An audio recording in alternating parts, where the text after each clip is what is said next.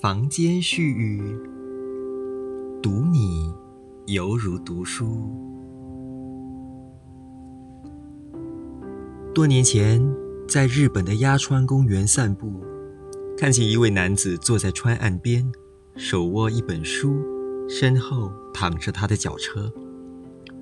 时值深秋，在灰蒙蒙的天色下，流水淙淙。男子坐在柔软的草地上读书，让自己读成了一片风景。我常常念着这样的一片风景。回国后，我也带着书到公园去，但很快就汗流浃背，身上几处被蚊虫叮咬，狼狈而归。带小说到海边去，不停歇的海风总是大力替我翻书，总是急于知道故事的结局。我索性摊开书，让海风啪啪啪把书翻到最后，然后问：“翻完了，想怎样了？”海风没想怎样，翻完了书就是翻完了。看来我要是再带一本书，海风还是会如此大力翻书。海风自有属于海风自身的阅读方式，那也很美。在海边读书，最后总会不自禁被海浪吸引。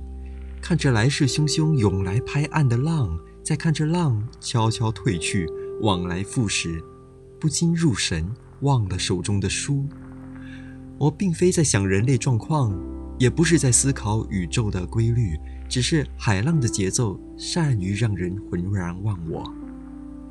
要是有人看到我看海的样子啊，那必然是一副形如槁木、心如死灰的样子，不会好看到哪里去。没办法啊，海浪就是有这种令人痴迷的魔力。于是我不带书本到大自然去了，戴上帽子，缓缓而行，信步所至，处处皆是供我阅读的美文妙句。读一读漫游的云，摇曳的椰树，沙子里偶尔窜进、窜出的小螃蟹，小贝壳上的。斑纹。阅读的方式很简单，放松眼部周围的肌肉，深深呼吸，让周围一切映入眼帘，就像早上醒来时拉开窗帘那般。窗口不会努力去看，但外头的一切自然就会映入窗口。不知哪一天，忽然有所领悟，觉得自己未必只是一个阅读者。到池边漫步，在花间漫游，我都像是赴约似的，把自己也走成了一片移动风景，给那里的花和鸟，那里的烈日和泥地，好好阅读欣赏自己。这样的游戏也挺好玩的，兴致一来，不去想今天去看海，而是带着今天去给海看一下的心情，这样到海边时姿态就很不一样了。你好啊，我来看你啦，也来给你看看啦。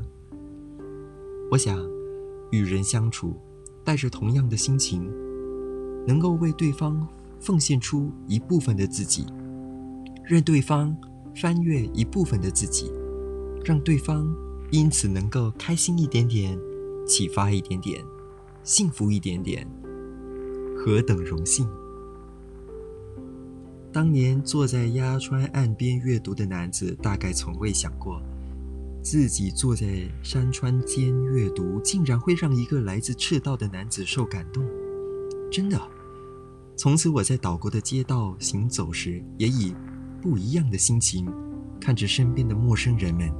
一上街，看见的是几千本书，在城市的不同角落，各自呈现出千般万般美的姿态。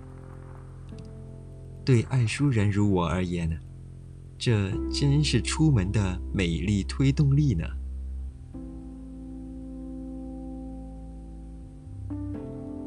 刊登于《联合早报》四方八面，二零二一年五月七日。